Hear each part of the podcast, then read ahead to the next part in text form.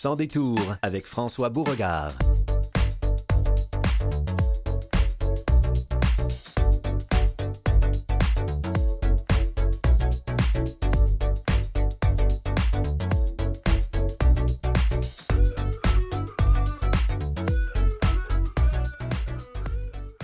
Bonjour, bonjour tout le monde. Nous sommes 23 octobre, lundi 23 octobre, François Beauregard à Canal M. C'est le Sans détour. Aujourd'hui, nous allons avoir toutes sortes d'aspects de, la vie, si vous voulez, qui vont être abordés. Madame Pascale Pilon, directrice générale de Finautonome, nous parlera de, je dirais, de la mauvaise ou de la faible participation des personnes en situation de handicap au Québec, entre autres à toutes les mesures qui seront pourtant disponibles pour les aider financièrement. Daniel Jean, directeur général de l'Office des personnes handicapées du Québec, euh, sera notre invité. On parle du mois national de la sensibilisation à l'emploi des personnes handicapées. Kevin Breton, journaliste, animateur, chroniqueur, euh, collègue et ami, je dirais, qui nous parle de maladies rares. Euh, Kevin vit avec une maladie rare, mais paradoxalement, beaucoup de gens ont des maladies rares et ça, crée toutes sortes de situations et de réflexions. Il a créé une série de podcasts à ce sujet. Élisane Pellerin fera la revue de presse avec nous, mais pour commencer, à son détour, Philippe Ducharme et la chronique scientifique. Bonjour Philippe, comment ça va? Bonjour François, ça va très bien, toi? Ça, va super, merci. on va parler de trois avancées, mais vraiment spectaculaires. La première, c'est pour le cancer. Effectivement. Donc, euh, euh, le cancer vient des signatures euh, moléculaires pour le caractériser, mais ce qui est particulier, entre autres, c'est que les cellules cancéreuses ont bien souvent un nombre de chromosomes beaucoup trop élevé, en fait, oh. anormal dans la cellule. petite parenthèse 101 ici, là, une cellule humaine là, en bonne santé, là, ça contient 46 chromosomes. Euh, à l'exception des cellules, les cellules reproductives, là, on parle ici des, l'ovule et les spermatozoïdes, mais sinon, toutes les cellules ont 46 chromosomes. D'accord. Et, les cellules cancéreuses, elles, en ont, un, nombre euh, anormal? Exactement, un nombre anormal qui est, plus élevé. On, dit de ces cellules-là qu'elles sont aneuploïdes. Donc, ça, c'est oh. le terme scientifique pour... Euh, aneuploïdes. Et voilà, exactement. Euh, jusqu'à présent, il y avait un certain consensus sur le fait que ce, nombre-là élevé était, perçu comme une conséquence du cancer. Donc, c'est un événement qui découle du cancer. Oui, d'accord. Mais ce qui est très intéressant ici, c'est qu'il y a des chercheurs qui amènent une nouvelle perspective par rapport à ça en, émettant plutôt l'idée que ce serait peut-être plutôt une cause de la oh! progression du cancer. Donc, on change vraiment de... Ben, on met, on met, on met le raisonnement... Comme on dit, on, met le raisonnement à l'envers. Donc, ce n'est pas, c'est, pas une, finalité, le fait qu'il y ait des chromosomes supplémentaires dans les cellules cancéreuses. Ce serait plutôt une des raisons qui amènerait le cancer ou les cellules cancéreuses à avoir un, comportement rebelle, hein, de se reproduire continuellement et de ne jamais mourir. Exactement, tout à fait. Bon, ils l'ont vu, entre autres, par le biais d'un gène. Ils ont étudié un gène en particulier, un gène qui est impliqué dans le cancer habituellement, le gène UCK2. En temps normal, c'est un gène qui a un rôle important à jouer. Euh, c'est une enzyme qui aide à la fabrication de l'ADN et aussi de l'ARN, donc c'est tout à fait normal. C'est assez, central dans une situation de croissance, mais évidemment, on ne s'attarde pas à la raison pourquoi les cellules ont trop de chromosomes. Mais on sait qu'en ayant trop de chromosomes, ça les rend cancéreuses. Exactement, c'est ça. Et, donc, eux ont utilisé une méthode de pointe pour évaluer si on, élimine ce gène-là, est-ce qu'on va, est-ce qu'on va diminuer le nombre de cellules qui ont trop de chromosomes? Et, leur recherche, essentiellement, c'est ce qu'ils ont été capables de montrer, c'est qu'en en, agissant de cette manière-là, en, éliminant ce gène-là dont j'ai parlé, le UCK2, ben, après un, certain nombre de jours, avec des cellules cultivant en laboratoire, ils se sont rendus compte que le nombre de cellules cancéreuses anormales avec le nombre de chromosomes, ben, il, diminuait de manière oh. très drastique. On, se retrouvait avec une très faible quantité de cellules cancéreuses. Quand on parle, quand on parle de ces gens-là, on, faut, euh, on, va leur euh, rendre tout, le mérite qui oui. revient. C'est l'université Yale. Euh, tout à fait, exactement. C'est là que ces recherches ont lieu. Et, donc, le UCK2, oui qui est en quantité anormale, ce, gène-là, il y en a trop dans les cellules cancéreuses, puis en l'enlevant, la capacité des cellules à se reproduire euh, euh, de façon, euh, je dirais, débridée, hein, un peu folle, ben ça, ça c'est sapé. Absolument. Donc, c'est ça. On se retrouve avec beaucoup moins de cellules avec des chromosomes en quantité anormalement supérieure.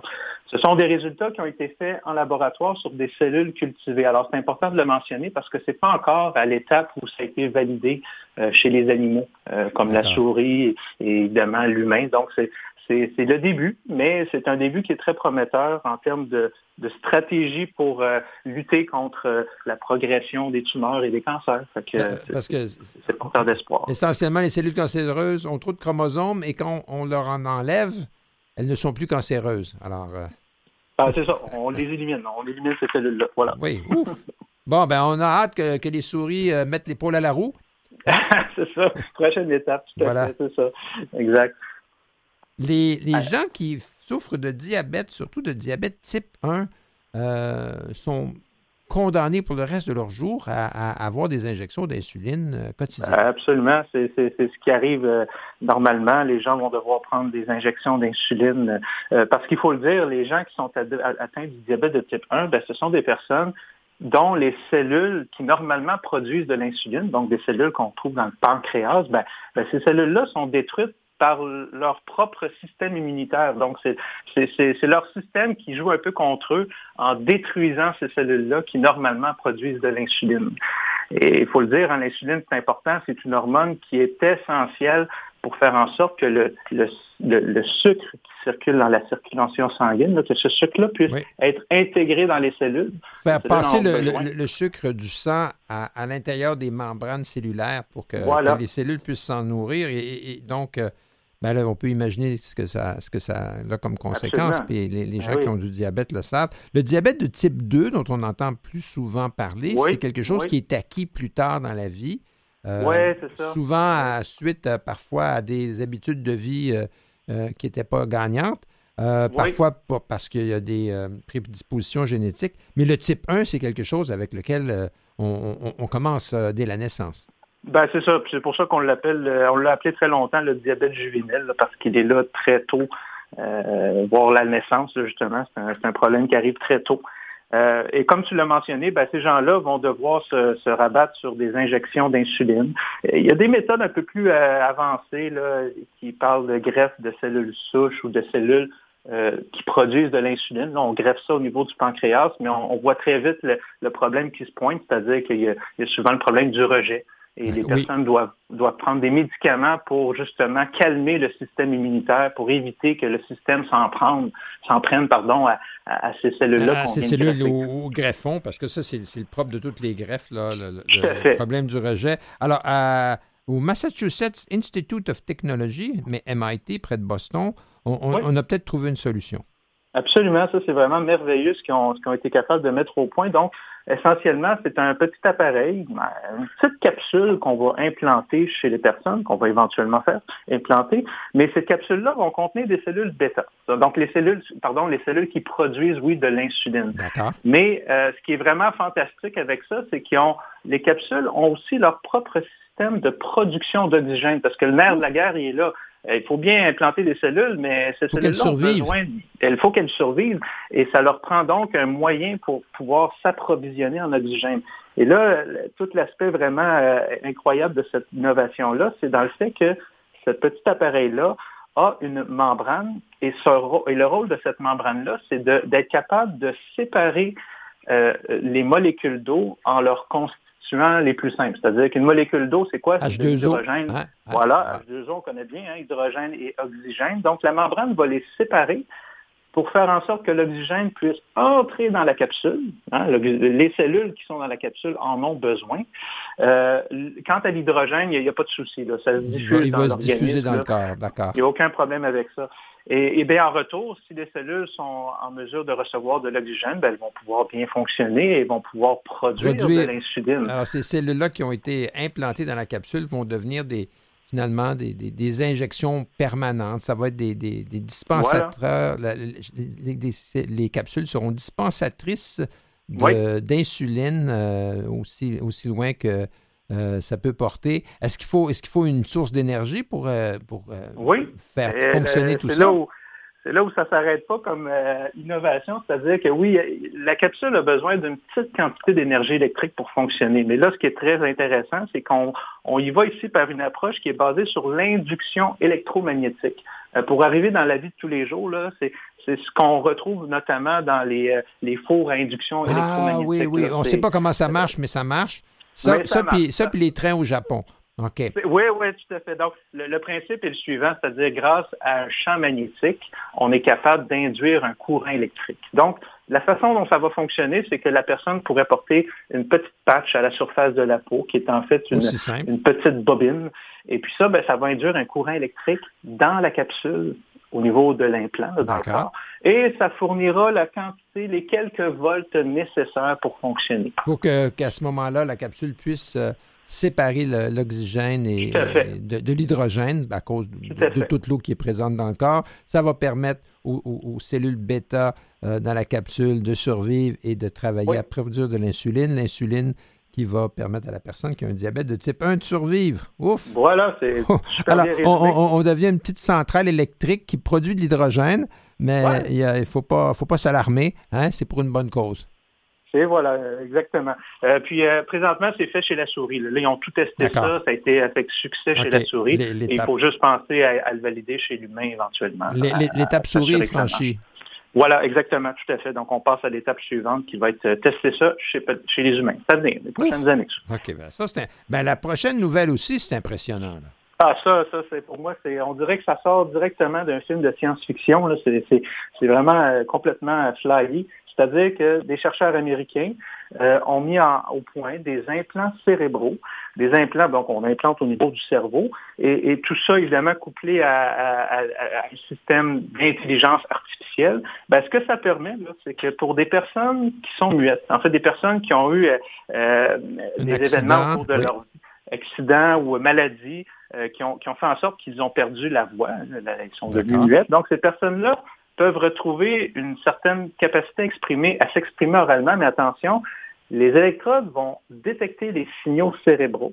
Euh, l'intelligence artificielle va les analyser, et puis là, ça va projeter sur l'écran des mots. Donc, les mots auxquels la personne pense. Pense. Oh. Oui, tout à fait. Donc, c'est là où vraiment on, arrive à quelque chose d'assez assez flyé. Merci. C'est comme la, visualisation de, du mot, de l'action ou du concept euh, le cerveau est prêt à former un mot qui devrait normalement être prononcé par les, cordes vocales, la bouche, la langue. Exact, exact. Et, au lieu de ça, ben, on fait l'intelligence artificielle interprète cette, euh, cet influx euh, électro, électrique dans le cerveau et dit ben voici le mot auquel vous pensez. C'est à peu près ça, on peut dire. Puis évidemment, il y a une synthèse vocale avec tout ce système-là, donc les mots peuvent être lus, dictés à voix haute.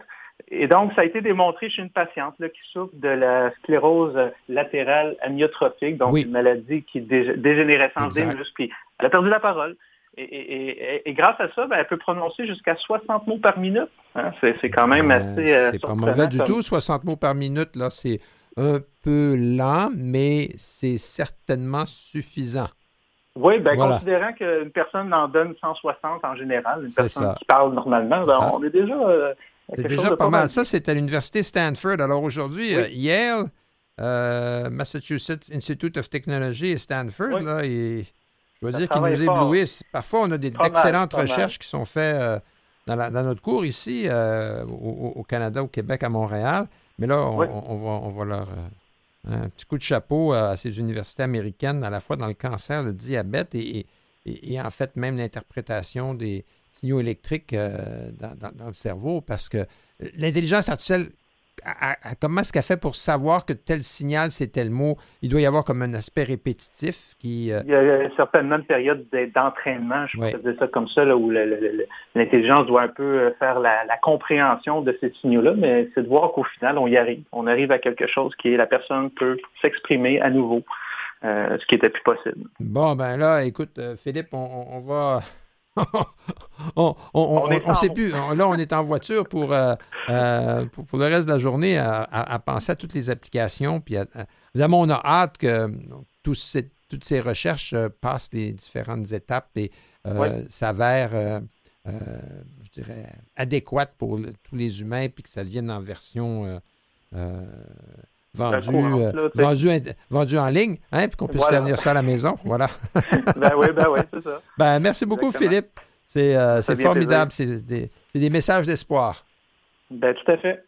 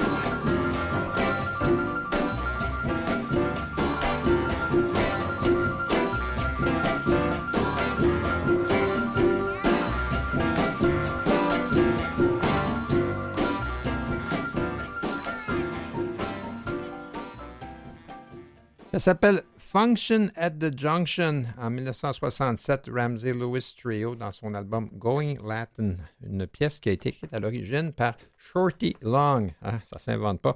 Euh, mais c'est Ramsey Lewis, je ne sais pas, chaque fois que j'entends de la musique qui, qui, m'entraîne, je, vérifie c'est de qui? Ben, c'est souvent de Ramsey Lewis. Voilà. Nous avons le plaisir d'avoir avec nous Pascal Pilon, directrice générale de l'organisme Finautonome. Bonjour, Madame Pilon. Bonjour. Comment allez-vous? Ça va très bien. Je suis très heureuse d'être avec vous ce midi. Ben, ça nous fait plaisir de vous recevoir.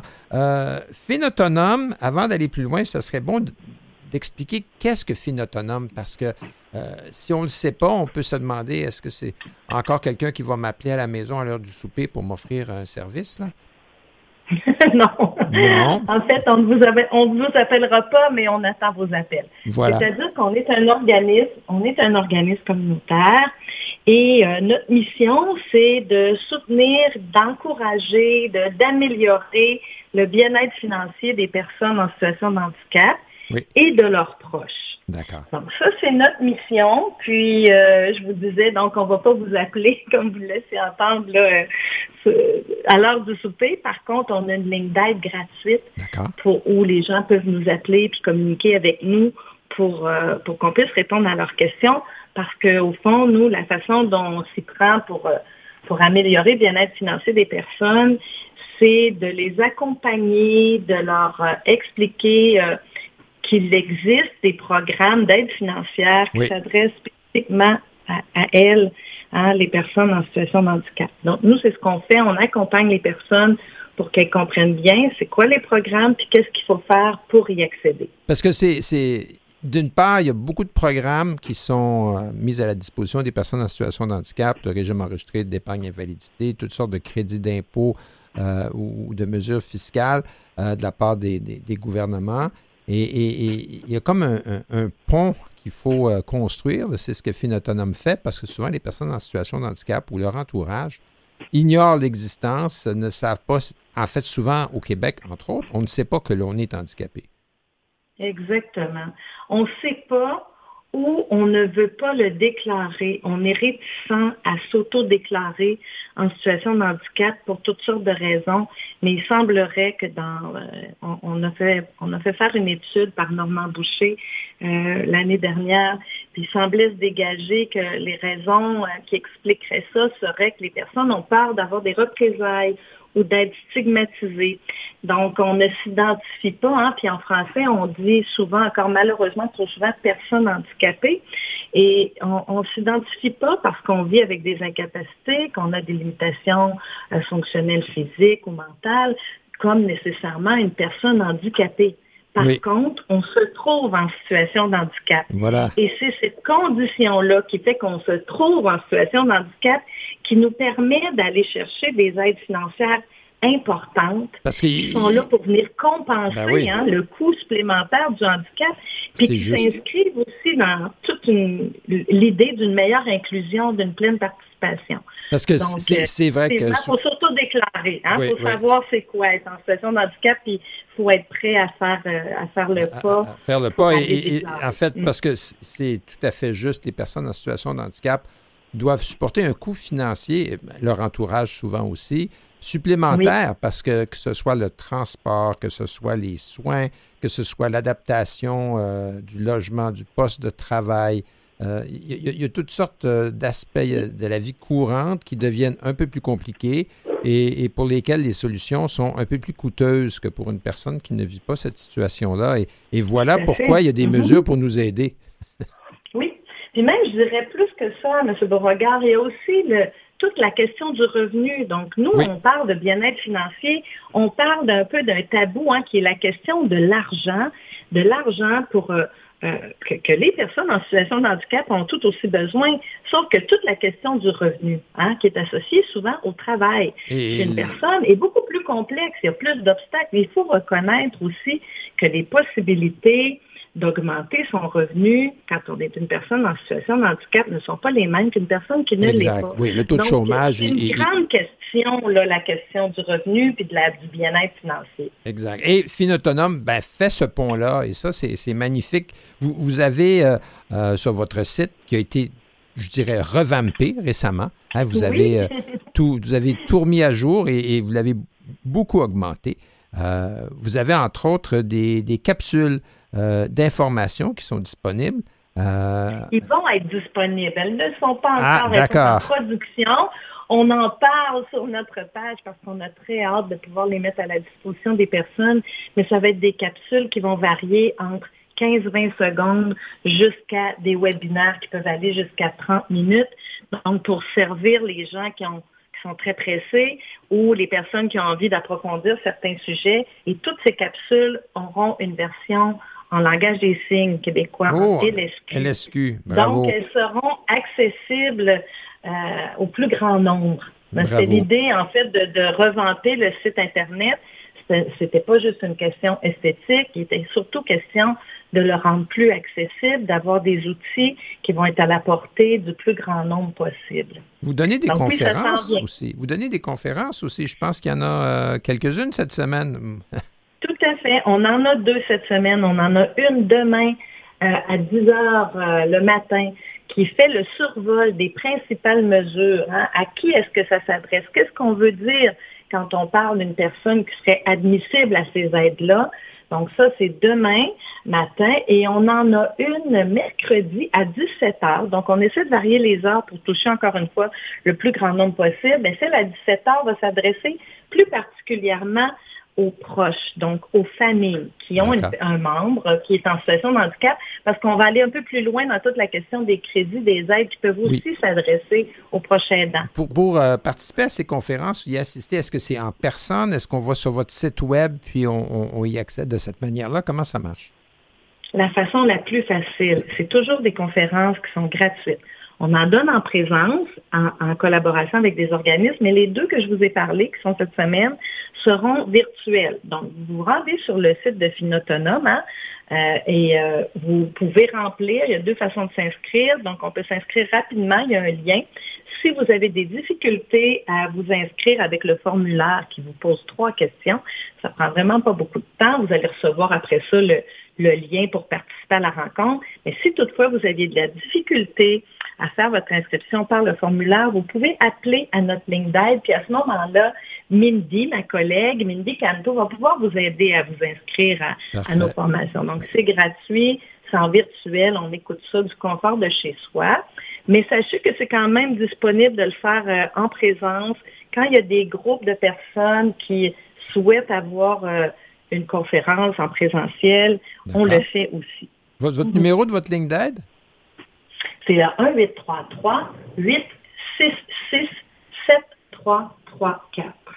1 8 Donc, c'est bien 6 6 7 866 866 7334. 73 833 866 7334. Exactement. Et notre site web, hein, c'est le nom Finautonome, mais je pense que ça vaut la peine qu'on l'épelle parce que c'est pas c'est pas c'est pas, un mot c'est pas un mot courant. C'est pas un mot courant. C'est F comme euh, finance hein? F I N A U T O N O M E. Hein? point org point org alors fin comme c'est fin puis autonome parce qu'on devient autonome. Voilà point org exactement ben, ça va être, ça va nous faire plaisir euh, de communiquer avec vous si on a besoin d'aide, de participer à vos conférences. De toute façon, sur votre site, d'autres conférences vont être annoncées. Les capsules vont être mises en ligne prochainement. Euh, et on n'a pas très, de. Très prochainement. Ben, bravo. Ben, merci beaucoup, Mme Pilon. de nous avoir invités. Tout à fait. De l'autre côté de la pause, on s'entretient avec Daniel Jean de l'Office des personnes handicapées du Québec et on parle justement d'emploi. À tout à l'heure.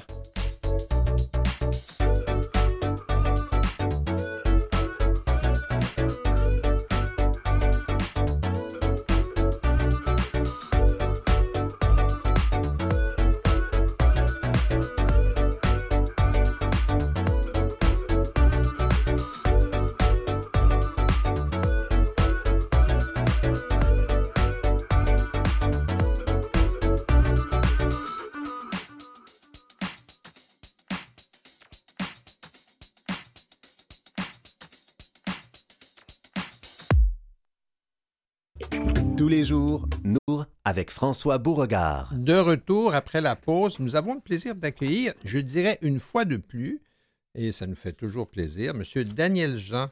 Bonjour, M. Jean. Bonjour. Euh, Monsieur Daniel Jean, vous êtes directeur général de l'Office des personnes handicapées du Québec et dans ce cadre-là, l'OPHQ euh, a un mois un peu spécial dont on aimerait euh, s'entretenir avec vous. C'est le mois national de la sensibilisation à l'emploi. Euh, des personnes handicapées. Et ça, c'est vraiment un moment fort dans l'année. Oui, c'est un moment fort parce que ça nous permet de, parler des personnes handicapées dans un contexte où on voit toute une contribution très diverse et une contribution à la société. Donc, notre campagne Entreprise inclusive, Entreprise d'avenir vise à interpeller autant les, employeurs euh, pour qu'ils euh, prennent en compte dans leur processus de sélection les personnes handicapées, et aussi les personnes handicapées pour qu'ils frappent aux portes euh, des entreprises pour pouvoir euh, dénicher un emploi. Parce que souvent, dans le passé, je me souviens d'initiatives qui avaient été faites par la Chambre de commerce du Québec, entre autres, euh, qui étaient à essayer de faire du maillage entre des personnes en situation de handicap et des entreprises qui pouvaient avoir besoin de leurs services. Mais aussi, il y a peut-être parfois, je dirais, une, timidité ou un manque de, je dirais, de, de, voies de solution offertes aux personnes en situation de handicap pour qu'elles-mêmes puissent euh, poser leur candidature. Alors, des fois, ça, demande un peu d'aide pour mettre le pied en avant. c'est ça. Et, c'est la raison pour laquelle cette année, on a encore euh, fait affaire avec Mme Danielle Henkel qui euh, parle aux entrepreneurs et, et euh, qui essaie de, de, les stimuler dans, dans, dans, la démarche. Mais on a, on a été chercher aussi Kim Auclair, qui est une consultante web ayant une incapacité auditive. Puis elle, elle s'occupe, dans le fond, comme co-porte-parole, d'interpeller directement les personnes handicapées. D'accord. Mais en fait, donc, vous abordez la, problématique par les, par les, deux angles. Euh, parlons, parlons d'abord de ce qui. Pourquoi les employeurs devraient et doivent se tourner vers les personnes handicapées en situation de handicap pour euh, combler les postes? Ben, D'une part, euh, il, y a un contexte de rareté de main-d'œuvre, ce qui permet, dans le fond, dans ce contexte-là, de, de regarder un petit peu plus large. Moi, j'aime bien rappeler qu'à l'heure actuelle, il y a quand même 400 000 personnes de, aptes au travail qui sont des personnes en situation de handicap qui travaillent. Donc, euh, dans les faits, là, euh, on n'est pas en train de faire quelque chose d'innovant, on est, ça existe. On a sorti une étude récemment à l'Office en travaillant avec le ministère Emploi, Solidarité sociale et l'Institut de la statistique du Québec. On se posait la question, mais il y a combien de personnes qui sont aptes à travailler et qui n'ont pas d'emploi à l'heure actuelle? Donc, vous ah. savez le chiffre de 24 000 euh, au niveau du chômage, mais on, est, on arrive à un chiffre autour de 100 000, cette étude-là qu'on retrouve. Donc, dans les faits, on a 400 000 qui travaillent, sur le bassin population là, euh, de, de, de, 15 ans à 64 ans, de 735 000, ben, en fait, il y en a 100 000 qui euh, pourraient, pourraient, travailler. Oui, et, qui euh, essentiellement, je dirais, dans la, ne demandent que ça. Oui, c'est ça. Et et là, l'idée, dans le fond, euh, il y a eu des grands pas qui ont été faits en avant pour maintenant l'intégration des, des 100 000. Bien là, il faut convaincre certains employeurs de regarder les choses différemment. Souvent, euh, je prends comme exemple, moi, je travaillais, euh, j'étais sur le conseil d'administration d'une entreprise et la personne qui faisait la comptabilité, c'est une personne qui avait, qui, qui, était non-voyante et qui avait des problèmes, une incapacité auditive. Donc, elle s'occupait de la comptabilité. La première chose qu'on aurait pu dire, donc c'est impossible. Pourtant, j'ai jamais vu des livres aussi bien tenus. Voilà. Et une capacité de travail. Elle avait une capacité de concentration. ces incapacités ont amené des forces dans d'autres domaines. Exact. nous, ce qu'on veut faire, c'est faire comprendre à des employeurs que euh, les craintes qu'on peut avoir, les obstacles qu'on peut identifier, c'est-à-dire, euh, bon, euh, je ne sais pas comment interagir avec une personne handicapée, ou je ne sais pas ce que ça va lui prendre pour bien travailler dans le milieu, ou je ne sais pas comment, comment préparer mon organisation, c'est à ça que vise à répondre la campagne. C'est qu'il y a des moyens, il y a des trucs, il y a des programmes, il y a du monde qui peut. Il y a une expérience, il y a une expérience, parce que comme vous le mentionniez tout à l'heure, s'il y a 100 000 personnes en situation de handicap qui sont inactives et qui sont aptes au travail, il y en a des centaines de milliers qui travaillent déjà. Donc, donc exact. Il y en a 400 000 qui travaillent déjà. Donc, on, est rendu à, un retournement de la situation où maintenant, ben, il, y a, il, y a, suffisamment d'employeurs et de, et, travailleurs, travailleuses en situation de handicap euh, pour témoigner de comment ça se fait et que ça se fait bien. Oui, et euh, je prends comme exemple, dans la fonction publique, on, est autour de 1, quelques pourcents de taux d'intégration des personnes handicapées. À l'office, on est à 10% Donc, c'est possible de le faire. Pour ça, ben, faut, euh, quand on fait euh, un affichage de poste, d'une part, il faut, mentionner qu'on recherche des candidats, dans le fond, de façon inclusive. Dans notre, notre processus d'entrevue, il faut être souple, c'est-à-dire que si quelqu'un nous demande des particularités, euh, faire des accommodements. Et là, on va trouver la perle rare qui peut être un enjeu pour se déplacer, mais qui a une compétence qui va faire contribuer euh, bon, son savoir à l'entreprise. L'entreprise va pouvoir aller plus loin. C'est ça l'objectif qu'on vit. Et c'est maintenant la, quatrième année de cette campagne-là, entreprise inclusive, entreprise d'avenir. Euh, et, ben, évidemment, vos outils se raffinent, si je peux dire, et votre, et votre méthode. Euh, d'avoir une porte-parole comme Danielle Henkel, ça aide beaucoup parce qu'elle est connue, puis elle a eu du succès, puis elle est une personne qui s'exprime d'une façon, je dirais, claire et, et, droite au but. Oui. Et ça, ça, permet d'ouvrir un dialogue. Et il y a de plus en plus d'employeurs qui, ou d'entreprises qui sont sensibles à, cette campagne-là et à cette façon de voir le potentiel des, personnes handicapées au lieu d'être dans une logique de, jugement. Je prends comme exemple que euh, lors de, la dernière campagne, on a fait un sondage, puis 91% des personnes qui ont répondu disaient que la campagne avait aidé à, mieux comprendre euh, la réalité des personnes handicapées, puis de vouloir changer leur processus Oh. de, recrutement. Il y a 7% des employeurs qui disaient qu'ils avaient embauché des personnes handicapées euh, suite à cet élément-là. Donc, on voit que ça, marche. Ça marche, ce n'est pas des efforts en vain, mais ce qu'il faut faire, c'est euh, rencontrer chacune des personnes puis voir, dans le fond, elle est où la crainte. Euh, puis après ça, dénouer la crainte. Parce qu'il existe des organismes euh, qui peuvent accompagner les employeurs et, euh, dans le fond, faciliter l'intégration en entreprise, puis même l'accompagnement, si besoin est, pendant une certaine période. Il existe aussi des programmes gouvernementaux qui permettent d'adapter le milieu, puis de faciliter les choses. Donc, l'employeur n'est pas tout seul. le, principal problème, c'est qu'on voit que les employeurs ne connaissent pas tous les moyens qu'ils ont à leur portée pour les aider.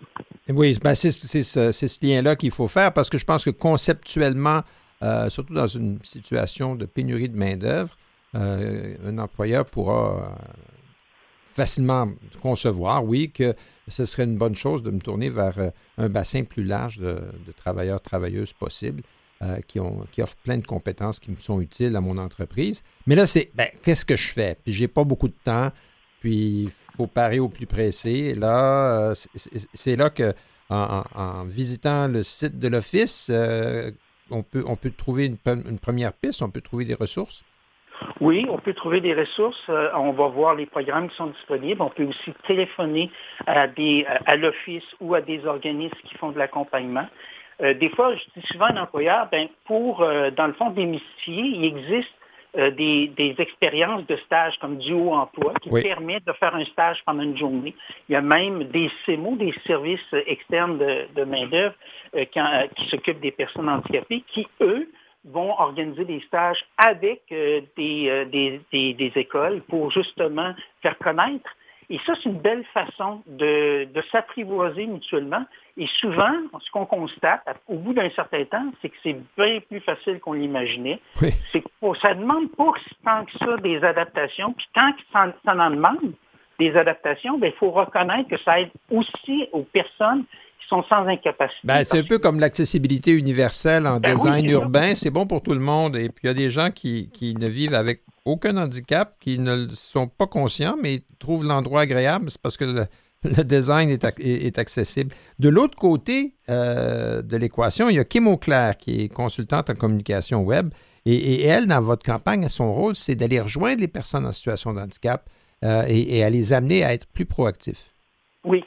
Euh, et, dans le fond, de, lancer un appel, de dire, ben, est-ce que euh, vous avez, vous voulez aller au bout de vos rêves? Ben, il existe des organismes, il existe des approches qu'on peut mettre en place pour vous accompagner et euh, vous aider dans votre recherche d'emploi. Et euh, dans le fond, ça peut aller autant au niveau de la préparation du CV puis de, la préparation de l'entrevue que de l'accompagnement par après. Donc, l'idée, c'est de démystifier des deux côtés.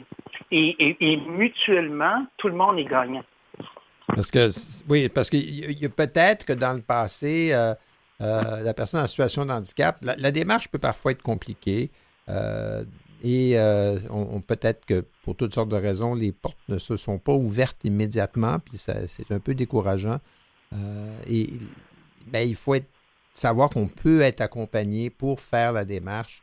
et si de l'autre côté de la table, les employeurs eux-mêmes sont plus sensibles, et plus ouverts. Et ils ont en plus, je dirais, une incitation économique euh, pressante maintenant, étant donné qu'il y a une pénurie de, main-d'œuvre. Euh, ben là, le moment est propice pour, euh, pour se lancer dans la course puis trouver un emploi. Ben, Monsieur Jean, merci beaucoup. encore une fois, cette campagne annuelle, en fait, il faut y passer quand même pendant les 11 autres mois de l'année. Oui, c'est ça. On, en parle aussi durant la semaine euh, nationale euh, du mois de juin et il y a beaucoup d'activités qu'on fait. Moi, ce que j'aime rappeler, c'est que dans le fond, une approche inclusive, euh, ça, déborde souvent les objectifs qu'on veut qu'on veut atteindre. Et je parlais avec un employeur qui me disait, moi, j'ai engagé des personnes handicapées Et ça m'a permis, d'une part, de revoir mon offre de service, puis d'avoir une offre de service plus inclusive. Et ah, dans le fond, il, il a mieux rejoint son marché. l'idée d'avoir des employés qui, euh, qui, vivent une situation particulière va, va, va teinter l'offre de service, va faire en, sorte qu'on va être aussi plus inclusif dans notre production, dans nos services. Donc, tout le monde est gagnant. Euh, oui, tout à fait. Voilà, s'il y a une grande partie de la population qui ne participe pas entièrement à la vie sociale, économique, euh, tout d'un coup y accède, ben c'est pour le bien commun, tout à fait. Oui. Ben, Monsieur Jean, merci beaucoup. On, se reparlera certainement euh, au plus tard au mois de juin. Voilà. Merci. Merci beaucoup. Merci. Bonne fin de journée. Bonjour.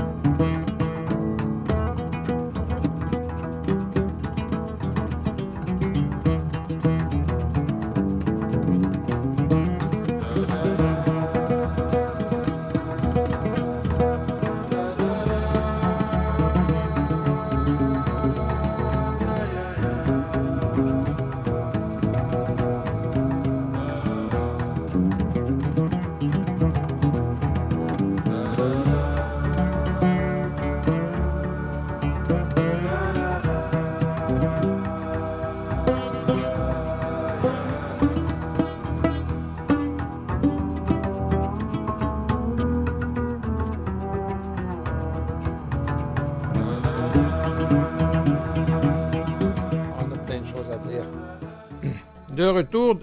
Et, là, on se fait plaisir. Nous recevons notre collègue euh, gradué de Canal M, animateur de l'émission Ça me regarde à Ami Télé, à laquelle nous avons le plaisir de participer à l'occasion.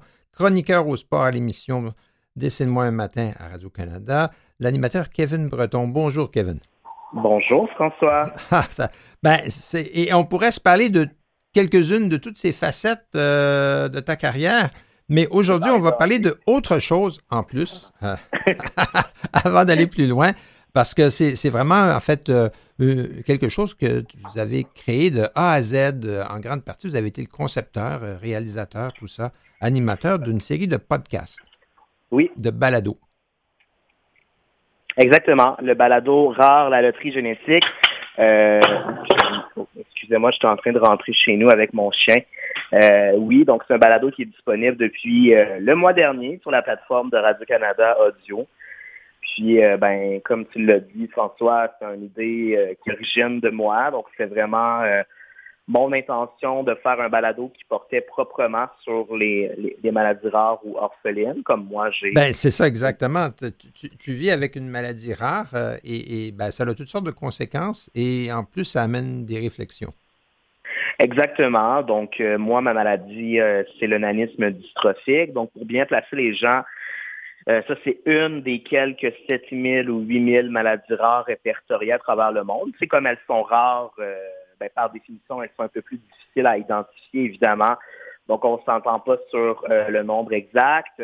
On dit qu'au Québec, il y aurait environ 700 000 personnes. Ça, c'est l'équivalent de la ville de Gatineau à peu près, euh, de, personnes qui auraient une maladie rare. Et au Canada, euh, c'est entre 3 et 4 millions de personnes qui en auraient une ou l'autre de ces 8 000 versions. Donc, c'est rare, euh, mais c'est pas si rare que ça. Ben oui, voilà, c'est ça qui est un... Il faut, se comprendre. C'est pas une maladie rare dont 3 ou 4 millions de personnes...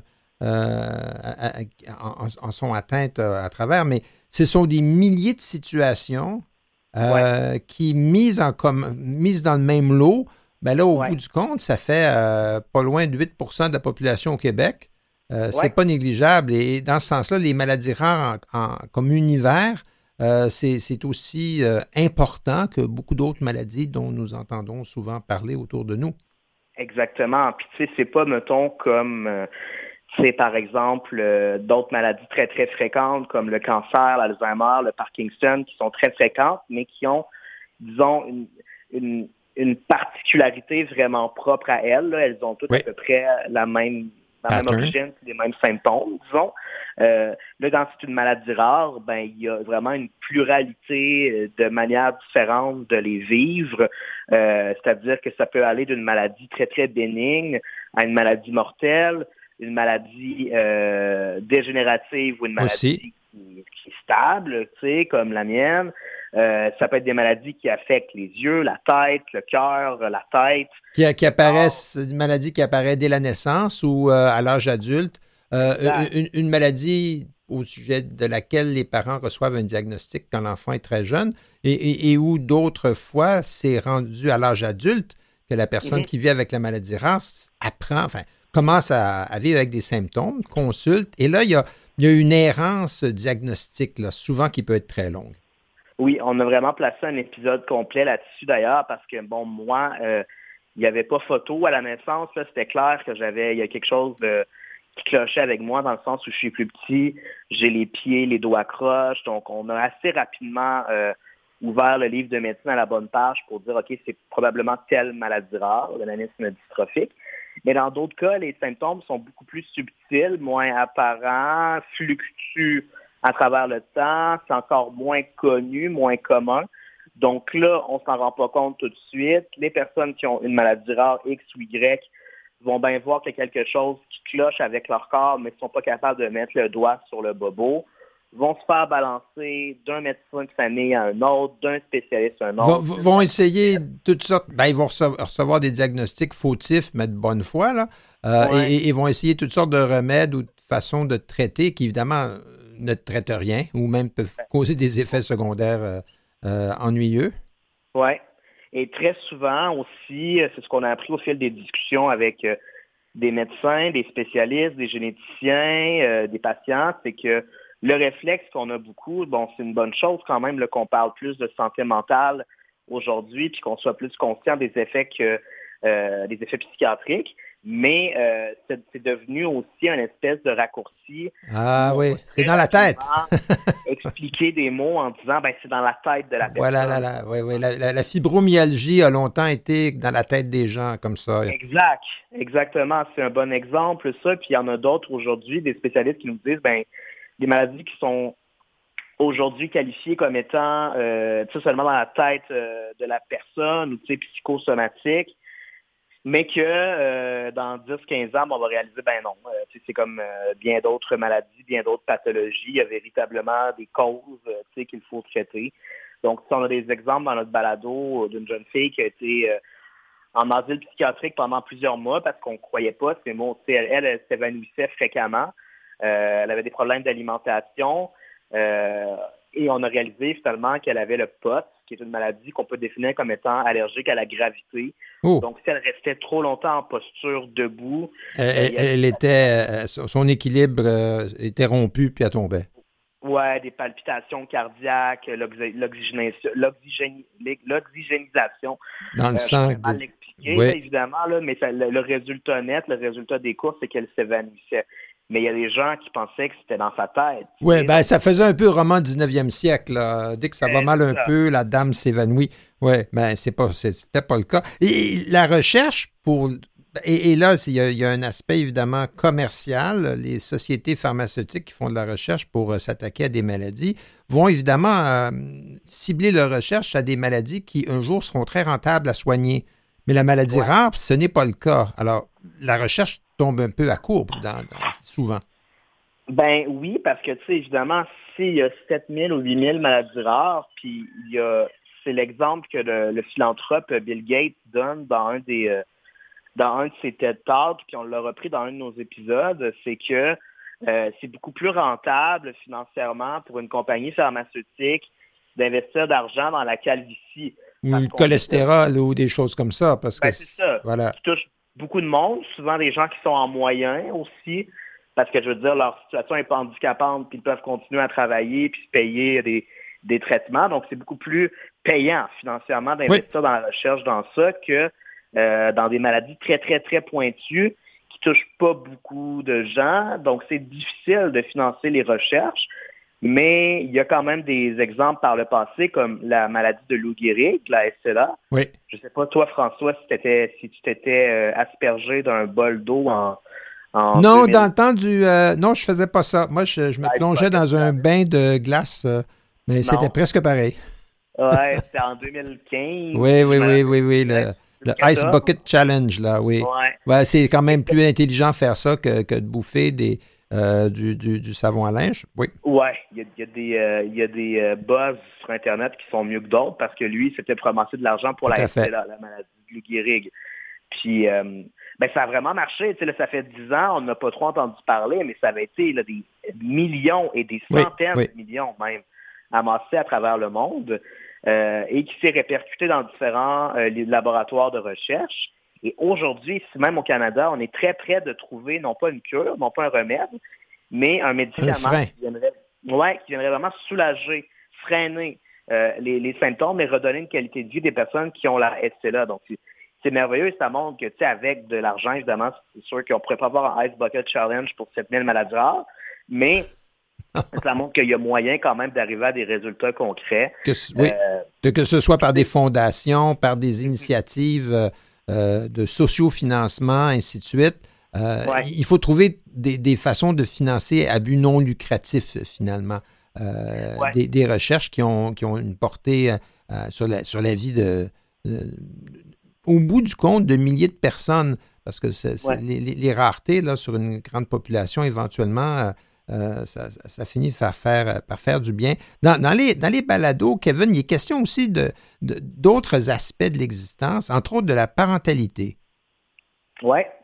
Euh, oui, c'est le, ben, le point de départ du balado, c'est un petit peu celui-ci, à savoir, euh, moi, j'ai 33 ans, je, je serais en âge d'avoir des enfants si je, si je voulais en avoir, si j'en ai un jour avec ma conjointe, puis on, moi, mes parents n'ont pas la même maladie que moi, donc s'impose aussi la question de savoir si j'ai un enfant, est-ce que je transmettrais nécessairement euh, mon gène? Puis est-ce que ce gène-là se transformerait nécessairement en handicap? Puis c'est quoi les risques? Puis est-ce que c'est même correct d'employer le mot risque? Oui, ben c'est plutôt probabilité.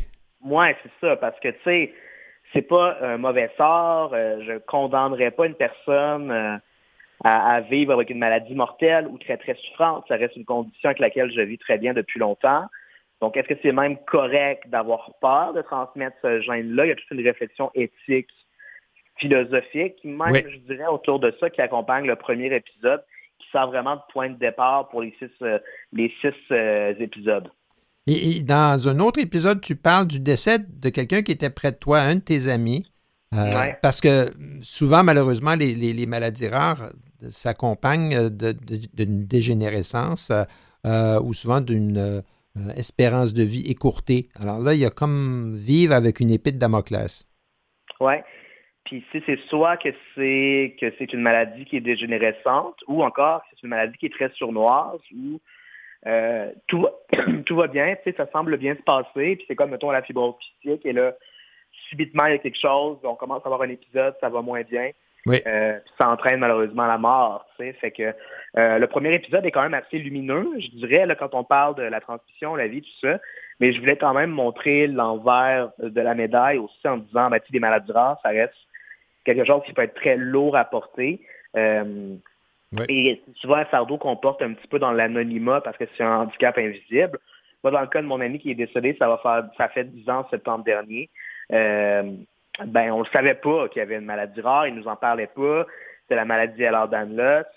Euh, et c'est comme après qu'on a réalisé que, tu sais, comme quand il arrivait souvent en béquille à l'école avec des écharpes ou en boitant, il y avait des bleus. Euh, ben, c'est pas parce qu'il s'est battu, c'est parce que sa maladie a touché l'élasticité de sa peau, puis il était plus susceptible d'avoir des ruptures, d'avoir euh, des équipements, ben, et après une il avait appris à vivre avec ça, mais c'est après la mort que souvent on dit Ah mon Dieu, si j'avais su. Avant, pour terminer, Kevin, je m'en voudrais de ne pas saluer l'excellent travail euh, dans la couverture des Jeux olympiques et paralympiques. Et encore une fois, euh, tu seras à la tâche en 2024. Oui, exactement. Euh, le rôle exact reste à annoncer, mais j'espère reprendre le micro pour la description en athlétisme en pelouse. Je l'avais fait à Tokyo, j'avais beaucoup aimé ça. Puis pour les Paralympiques, ben, le rôle reste à annoncer, mais j'ai bien hâte de vous retrouver exactement pour vous en ben, on, on, te le souhaite parce que ça fait partie de la grande fenêtre qu'il faut ouvrir. Merci beaucoup, on se revoit bientôt. Merci François, merci tout le monde.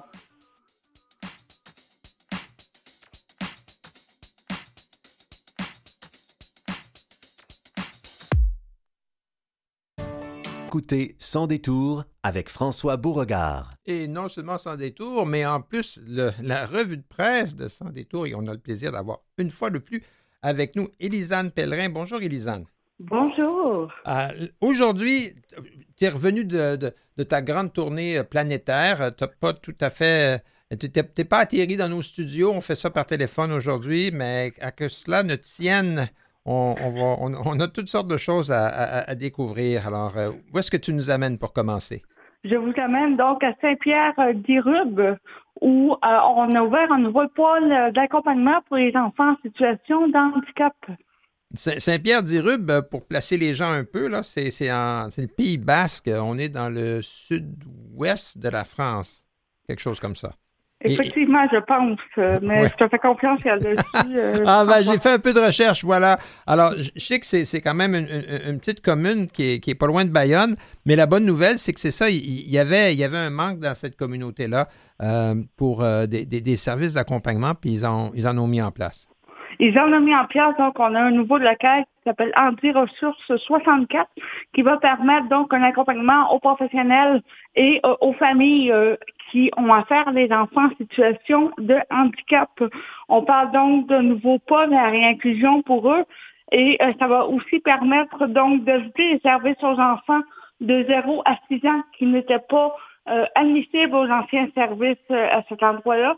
Donc, ça va permettre de mieux accompagner les familles et professionnels qui ont euh, affaire à des enfants en très jeune âge euh, qui sont en situation de handicap.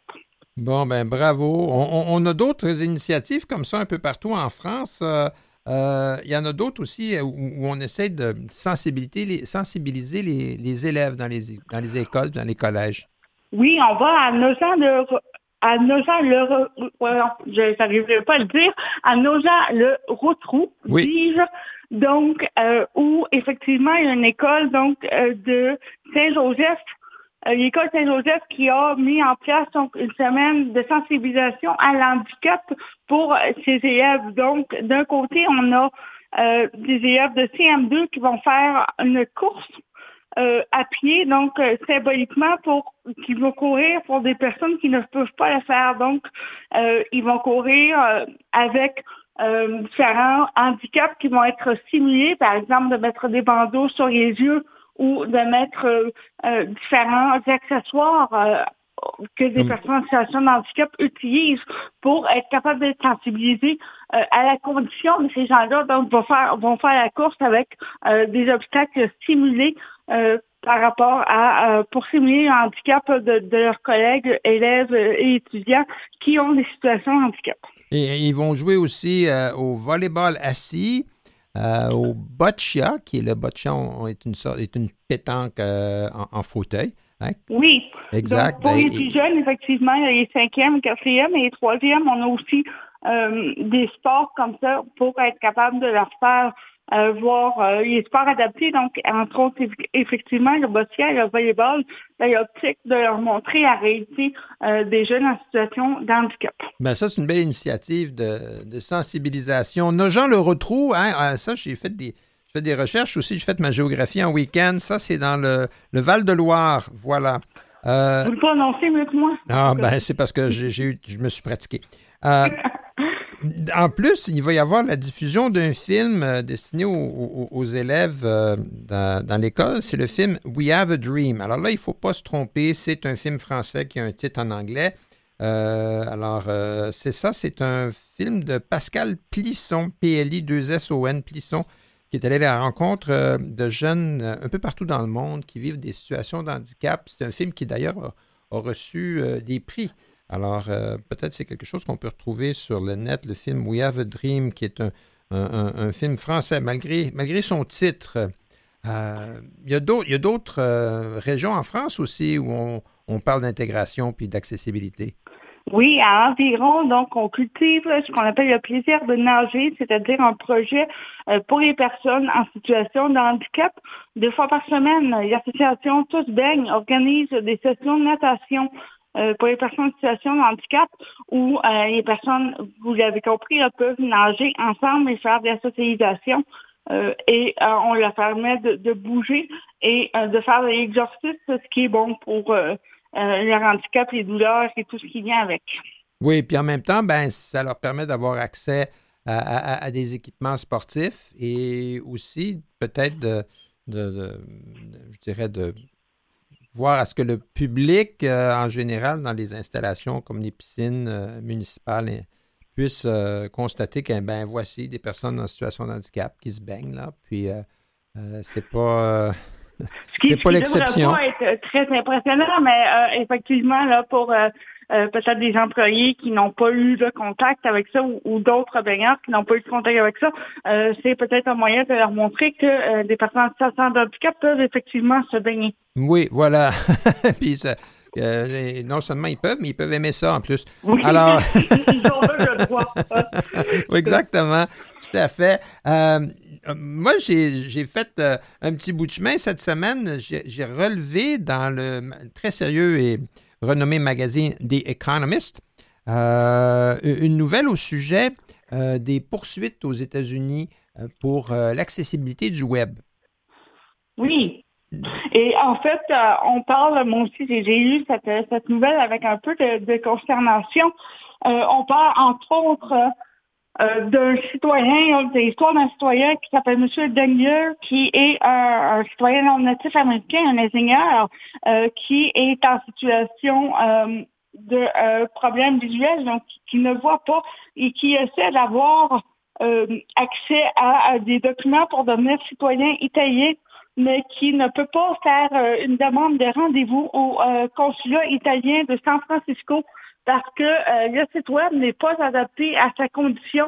Euh, son euh, lecteur qui lit à voix haute, donc les images et les textes sur Internet, sur les sites web, est incapable de lire le contenu de ah. ce site web-là. Donc, il ne peut pas prendre rendez-vous pour aller... Je pourrais dire quelque chose de méchant puis dire que c'est probablement les mêmes développeurs que ceux qui ont fait Click Santé, là.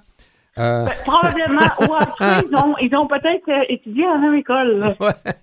Mais, non, on ne le dira pas. Non, on ne le dira pas. Mais euh, dans, dans l'article, c'était vraiment une mentalité différente qu'on peut constater aux États-Unis. Aux États-Unis, il, y a, une loi très importante qui s'appelle American Disability Act et, et, qui date déjà de plus de 30 ans. Mais l'application des lois aux États-Unis, souvent, est laissée euh, je dirais, aux, fluctuations euh, de l'offre et de la demande, dans le sens où le législateur s'attend à ce que si des personnes en situation de handicap se voient euh, refuser l'accès, que ce soit à de l'information ou à un, endroit physique, ainsi de suite, qu'ils prennent la chose en main puis qu'ils fassent des poursuites. Alors là, maintenant, aux États-Unis, où ils ont la gâchette un peu facile là-dessus, mais maintenant, il y, a, une multiplication des poursuites euh, auprès des entreprises qui ont des sites web qui ne sont pas accessibles euh, aux personnes handicapées visuelles. Et, là, ça crée un effet pervers parce que les entreprises se disent, ben, on est aussi bien de payer l'amende parce qu'on va se faire poursuivre plutôt que de se donner la peine de rendre le site accessible. Effectivement, il faut savoir aussi que euh, dans le cas euh, de M. Denger, ce qui est d'autant plus fâchant, c'est qu'on ne peut pas demander à quelqu'un de prendre le rendez-vous pour nous. Hein. C'est quelque chose qui est illégal à faire. Donc, M. Denger, dans, son cas, on ne peut pas demander de l'aide à quelqu'un pour prendre un rendez-vous euh, parce qu'il pourrait lui-même se faire poursuivre et avoir des, problèmes au niveau criminel. C'est oh. aussi stupide que ça. Oui, ben, ce qui veut dire que parfois, le, ben, système judiciaire là-bas, qui est un peu euh, je dirais, comme un, monstre euh, tentaculaire, là, ben, ça, ça aide pas beaucoup l'application du American Disability Act. C'est un des, quelques problèmes de justice aux États-Unis. Oui, voilà, on en connaît d'autres euh, qui, qui, font les manchettes. on a, juste avant de revenir chez nous, en fait, il y a une nouvelle qui rejoint un peu ce qui se passe chez nous parce que c'est une série québécoise qui s'est illustrée. Oui, c'est une série québécoise qui s'est illustrée, François. Donc, euh, on parle de la série à propos d'Antoine euh, qui euh, s'est illustré, mais je te laisse en parler parce que tu es plus au courant Ah, ben, parce qu'à propos d'Antoine est une série québécoise dont on a eu le plaisir de parler ici à Sans détour l'an dernier, qui est disponible sur, sur Illico. Ils viennent de remporter un prix qui s'appelle Diversity TV Award, qui a été remis à Cannes. Euh, Cannes, qui est connu pour son festival de films, mais à l'automne, à chaque année, il y a un, grand rassemblement des productions de télévision à travers le monde, où là, des chaînes de télévision s'échangent ou euh, marchandent des, euh, des, séries télé et offrent, récompensent les meilleurs. Et la série québécoise, à propos d'Antoine, qui a été créée par Kathleen Rousseau, Kathleen Rouleau, pardon, Kathleen Rouleau, qui est une humoriste comédienne, qui raconte sa vie quotidienne avec un homme d'affaires joué par Claude Legault et euh, qui, s'intègre à une famille où il y a un fils lourdement handicapé qui s'appelle Antoine Parambédard, le, comédien, euh, qui, joue son rôle, si je peux dire, qui joue qui il est dans la vraie vie. Euh, et, cette série-là, qui a fait une belle figure ici au Québec le printemps dernier, qui est encore disponible sur Illico, ben, elle a remporté un prix. Bravo effectivement, et ça montre euh, aussi au niveau de l'accessibilité hein, euh, des euh, pour les acteurs en situation de handicap, on ne fait pas en mettant Antoine, donc le jeune garçon qui est quand même polyhandicapé dans son propre rôle.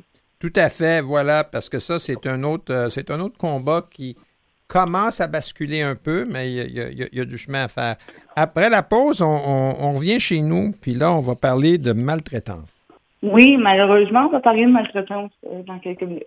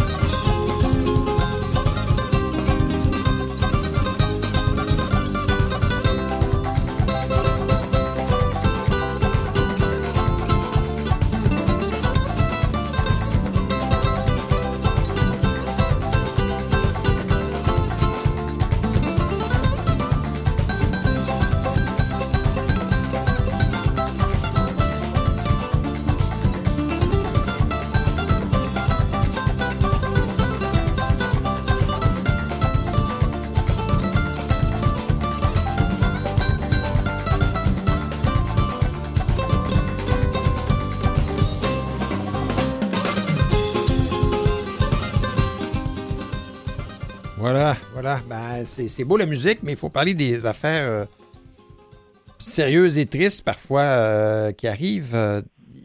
Il y a eu un, article de, Tommy Chouinard dans la presse qui a fait beaucoup réagir. Oui, donc on parle de plaintes pour maltraitance qui ont explosé quand même de 120% en un an. Euh, donc, on parle euh, de, la maltraitance particulièrement envers euh, les aînés. mais il y a la loi dont on parle, c'est la loi donc visant à lutter contre la maltraitance envers les aînés ou personnes majeures en situation de vulnérabilité, loi qui, aurait, qui a été mise en place en 2017. c'est à cause de cette loi-là qu'on pense, entre autres, que les plaintes pour maltraitance ont explosé. Parce qu'en fait, la question, c'est il n'y a pas nécessairement plus de cas qui existent vraiment, c'est simplement qu'on en dépiste davantage. En soi, c'est une forme de bonne nouvelle. C'est une forme de bonne nouvelle parce qu'on pense en fait que euh, à cause de cette loi-là euh, de 2017, les gens sont juste euh, plus au courant de leurs droits et des obligations des gens autour d'eux et donc qui reconnaissent plus facilement leur propre maltraitance et maltraitance envers autrui. Euh, ce qui est, oui, effectivement, une sorte de bonne nouvelle.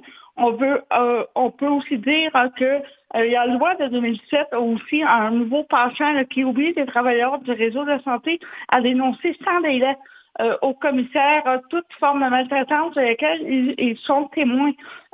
c'est une une nouvelle partie de la loi qui n'était pas euh, en vigueur avant 2017. Euh, Donc, euh, ça aussi, ça fait une différence, étant donné qu'ils ont maintenant l'obligation et ils s'exposent à, des poursuites, à des amendes assez salées s'ils ne le font pas. Voilà. ça fait aussi une, différence, évidemment, dans le nombre de cas qui sont dénoncés. Il y a, plus de omerta à l'intérieur d'une institution.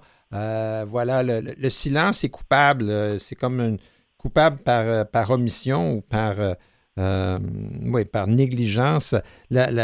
évidemment, de dénoncer davantage, on peut penser que ça va avoir un, effet coercitif, là, euh, parce que si, on, pénalise le fait d'omettre de, de dénoncer, ben, ça augmente le nombre de dénonciations. Ça peut aussi mettre de la pression donc sur les gens qui sont coupables de maltraitance. Il y, avait des chiffres associés à cette, euh, à, cette étude-là, dans l'article de, Tommy Chouinard, euh, qui, euh, il y a des chiffres là-dedans qui ne sont pas surprenants quant au, sexe des victimes. Oui, ben, effectivement, euh, il, y a, beaucoup de, femmes, hein, 66% sont des femmes. il y a âge moyen de victime, on parle de 74 ans. Donc, quand je disais tout à l'heure que c'est principalement les personnes âgées, euh, dont on, dénonce la maltraitance. On parle également donc euh, par rapport aux gens qui euh, sont violents.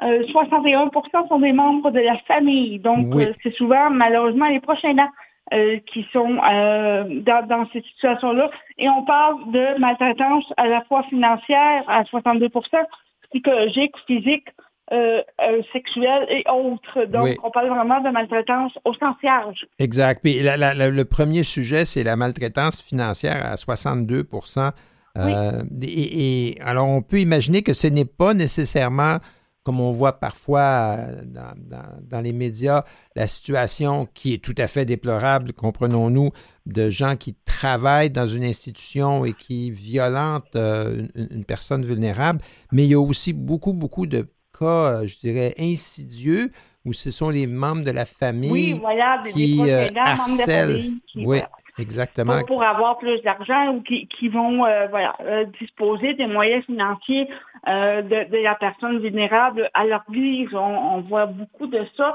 malheureusement, et un manque de services fait en sorte que parfois il y a aussi un épuisement psychologique, physique qui vient avec ça et qui pousse à des situations euh, très délicates et euh, très malheureuses. Oui, tout à fait. Alors, c'est pour ça qu'on a tous comme une, obligation. C'est comme la, violence conjugale. On a une obligation de, dénonciation. On ne peut pas juste euh, se boucher les oreilles, puis tourner le dos, puis faire comme ça n'existait pas, parce que un jour ou l'autre, nous serons tous âgés de 74 ans, invulnérables, ne l'oublions pas. Et on voudrait que d'ici là, la société se soit, se soit amendée ce serait, ce serait souhaitable. Euh, voilà. Mais donc, à la fois, c'est une bonne nouvelle parce que la loi semble être efficace, euh, mais en même temps, ça nous montre, euh, je dirais, la prévalence. du problème. Oui, voilà, tout à fait. il, y il y a une pétition qui circule.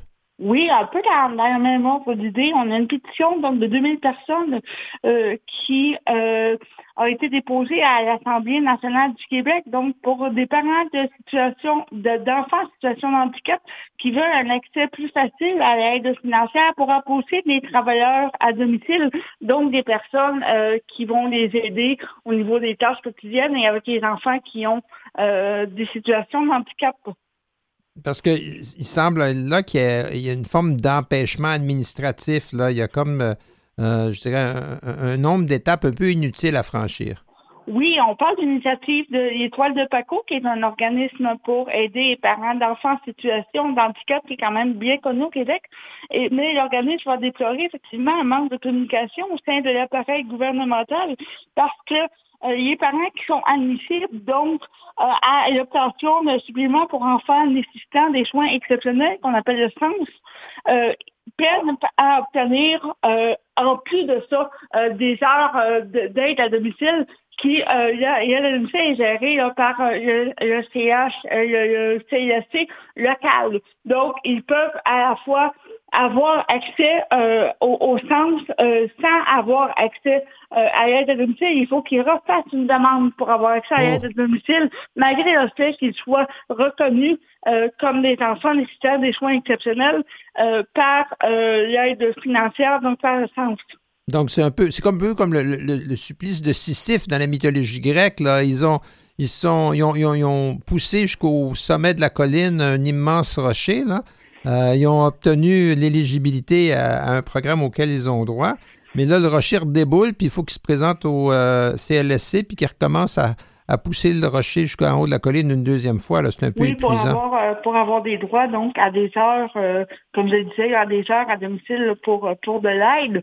Et donc, ce que l'Étoile de Paco dit, en fait, c'est que dès qu'on est admissible au programme financier qui va être euh, admissible. les gens qui sont en, situation de, soins exceptionnels pour leurs enfants, euh, ils voudraient que ça nous rende officiellement euh, par le même titre admissible à des heures de soins à domicile, puisque l'enfant est déjà reconnu comme étant un enfant qui a besoin de soins particuliers. Et donc, ça éviterait de faire une double demande et ça éviterait beaucoup de, temps d'attente et ça éviterait d'être euh, accepté à un programme mais refusé à l'autre qui arrive à, plusieurs parents d'enfants en situation de handicap et ça rend euh, des délais euh, monstres et beaucoup de, complications qui, selon l'étoile de Paco, n'amènent à rien et n'aident personne.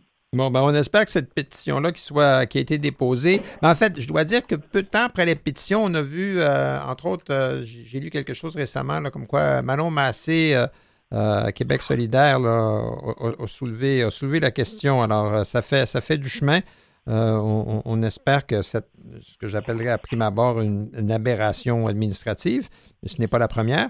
Oui, soit, une autre voilà, exact.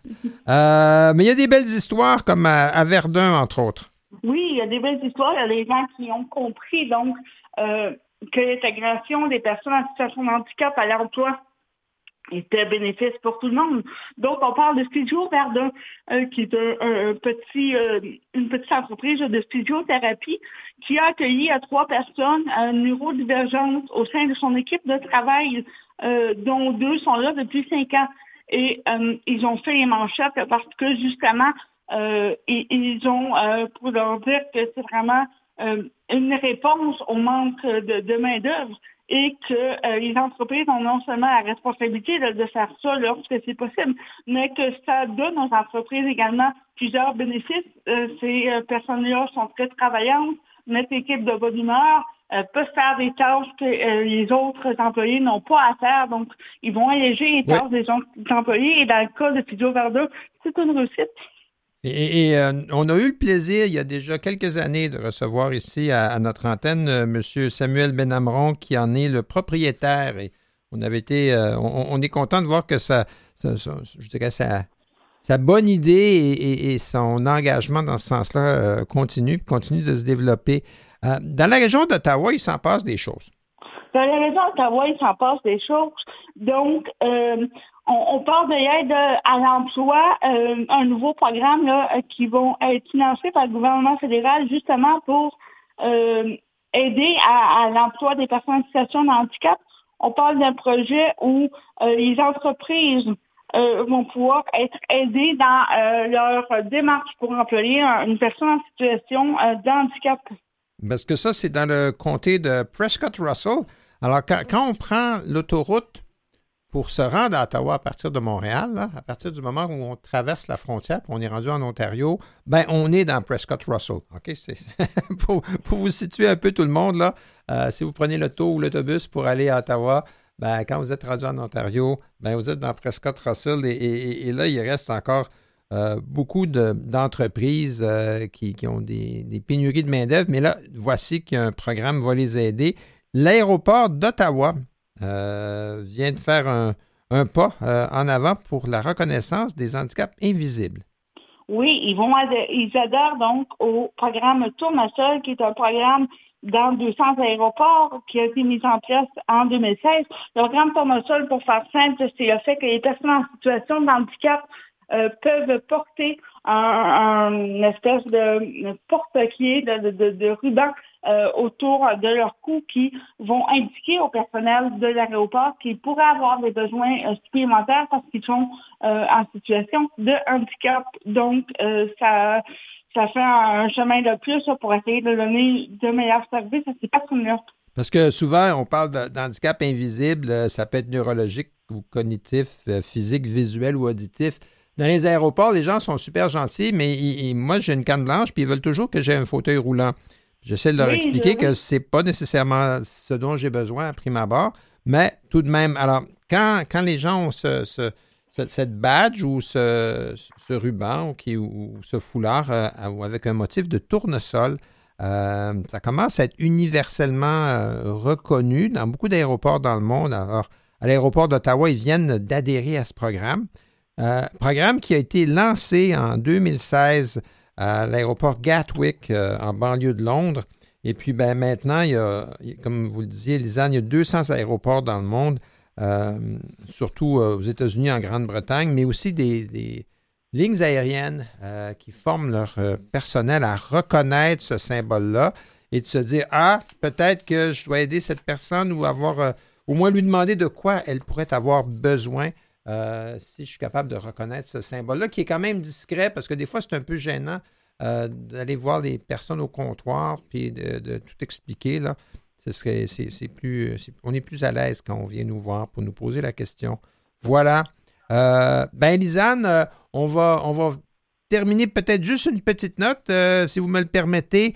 vendredi, pas vendredi, mais dimanche prochain, le 29 octobre, comédie musicale Beautiful, The Carol King Musical, présentée au centre Seagull en anglais, mais avec une audio, un théâtre description.